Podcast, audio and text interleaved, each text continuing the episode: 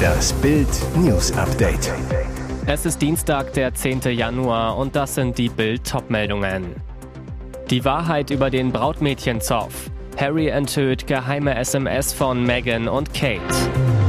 Putin aktiviert Plan B. Russen überraschen Ukraine mit Zangenangriff. Menowin wieder fröhlich. So verlor der DSDS-Star 30 Kilo. Plauderprinz Harry geht bei seiner royalen Abrechnung immer weiter. Jetzt hat er es auch auf Prinzessin Kate abgesehen. Harry veröffentlichte angebliche Textnachrichten zwischen ihr und seiner Frau Meghan, die niemals für die Öffentlichkeit bestimmt waren. Aber von vorn, vier Tage vor Harry und Meghans Hochzeit 2018 soll Kate ihrer Schwägerin in Spee eine SMS geschrieben haben, in der stand, dass es mit den Brautjungfernkleidern ein Problem gebe. Ein großer Schock für alle. Doch mitten im Kleiderchaos hatte Meghan auch mit den Problemen rund um ihrem Vater zu kämpfen, antwortete daher erst am nächsten Tag, dass ihr Schneider im Kensington Palace bereitstehen würde, um das Kleid anzupassen. Für Kate schien die späte Nachricht ein rotes Tuch. Charlottes Kleid ist zu groß, zu lang, zu sackartig. Sie hat geweint, als sie es zu Hause anprobiert hat, schrieb Kate.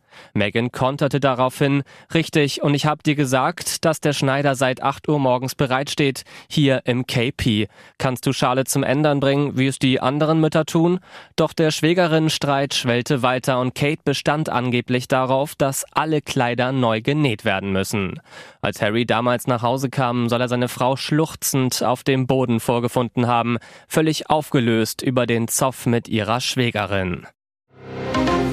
Damit hätte kaum jemand gerechnet. Seit fünf Tagen fährt Russlands Söldnerarmee Wagner eine neue Großoffensive im ostukrainischen Donbass. Binnen weniger Stunden drangen die Wagner-Söldner mehr als drei Kilometer innerhalb der strategisch wichtigen Stadt Soledar vor. Doch es sollte noch schlimmer kommen. Gleichzeitig flankierten Wagner-Truppen die Stadt nördlich und südlich und griffen das Zentrum von außen an.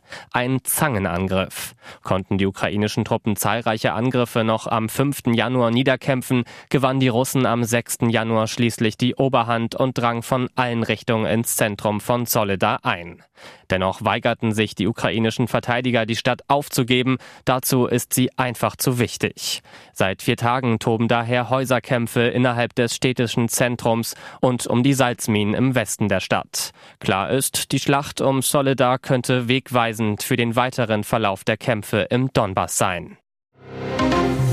Dank der gut gefüllten Gasspeicher in diesem Winter ist eine umfangreiche Befüllung nach Einschätzung der Speicherbetreiber auch im kommenden Winter möglich.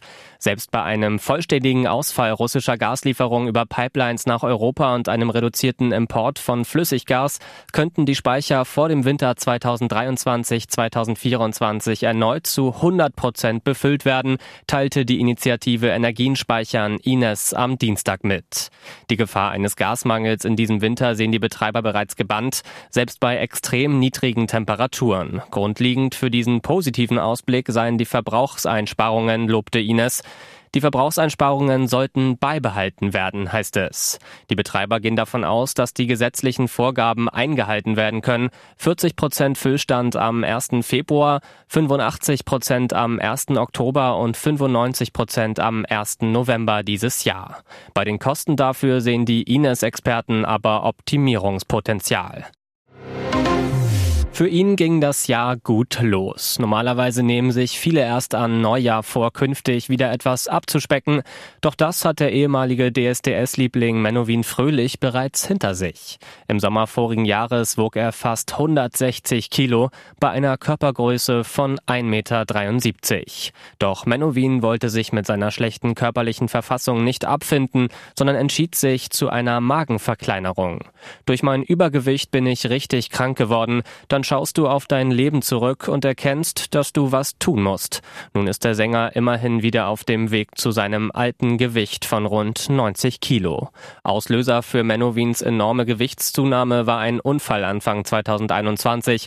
Damals wog er 90 Kilo. Doch er knickte mit dem Fuß um und zog sich einen heftigen Bänderriss zu. Mehr aus Langeweile und weil er keinen Sport mehr machen konnte, lag er tagsüber fast nur noch herum und hat gegessen. Doch damit ist seit einigen Monaten Schluss. Und jetzt weitere wichtige Meldungen des Tages vom Bild Newsdesk. Sprachaktivisten haben entschieden, Klimaterroristen ist das Unwort des Jahres 2022. Das gab die Jury der sprachkritischen Unwortaktion in Marburg bekannt. Mit dem Begriff würden pauschal Menschen diskreditiert, die sich für Klimaschutzmaßnahmen einsetzen, so die Begründung. In diesem Jahr belegte der Ausdruck Sozialtourismus den zweiten Platz. Der Begriff wurde bereits 2013 zum Unwort gewählt. CDU-Chef Friedrich Merz hatte das Wort im vergangenen September im Zusammenhang mit Kriegsflüchtlingen aus der Ukraine verwendet und sich später dafür entschuldigt. Weitere Kandidaten für das Unwort des Jahres 2022 waren Klima-RAF, Gratis-Mentalität und Sondervermögen. Klimaterroristen folgt auf den Begriff Pushback, der das Unwort des Jahres 2021 war. Jetzt schaltet sich die Verbraucherzentrale ein. Neuer Preiszoff um das Zone. Der Bundesverband der Verbraucherzentrale will mit einer sogenannten Musterfeststellungsklage gegen die heftige Preiserhöhung des Internetsenders vorgehen. Der Streaming-Anbieter DAZN hatte seine Preise für alle neuen und zurückkehrenden Abonnenten zum 1. Februar letzten Jahres verdoppelt und dafür viel Kritik eingesteckt. Im Sommer zog die Streaming-Plattform dann die Abopreise für Bestandskunden nach. Ab 1. August zahlten alle dasselbe Preismodell. Mit der Möglichkeit zur monatlichen Kündigung 29,99 Euro pro Monat statt zuvor 14,99 Euro. Mittlerweile bietet DAZN sein volles Programm auf der eigenen Website bei Neuanmeldung monatlich flexibel kündbar für 39,99 an, inklusive zwei zeitgleicher Streams und sechs angemeldeter Geräte. Mit vertraglicher Bindung für ein Jahr betragen die Kosten für Sportfans 29,99 Euro pro Monat. Der VZBZ hält die zugrunde liegende Klausel der allgemeinen Geschäftsbedingungen für intransparent, also für nicht durchschaubar. Daraus ergibt sich für den Bundesverband der Verbraucherzentrale, für all diejenigen, die zum Zeitpunkt der Kostenumstellung bereits Bestandskunden des Senders waren, hält man die Preiserhöhung für rechtswidrig. Mit einer Sammelklage will der Verbraucherschutz die zu viel gezahlten Gebühren vom Anbieter für Betroffene zurückholen. Ihr hört das Bild News Update mit weiteren Meldungen des Tages. Laut FBI planten zwei iranische Brüder einen Anschlag mit Nervengift in Deutschland. Monir J. und sein Bruder Jalal L. aus Castrop-Rauxel sitzen in U-Haft. Doch warum war Jalal L. überhaupt frei? Der Iraner wurde 2019 wegen versuchten Mordes zu sieben Jahren Haft verurteilt. Er hatte einen 2,60 Meter langen Ast von einer Autobahnbrücke auf den Wagen einer Frau geworfen. Wegen seiner Suchterkrankung ordnete das Gericht an, dass Jalal L. nach anderthalb Jahren Haft in einer Entziehungsanstalt untergebracht wird.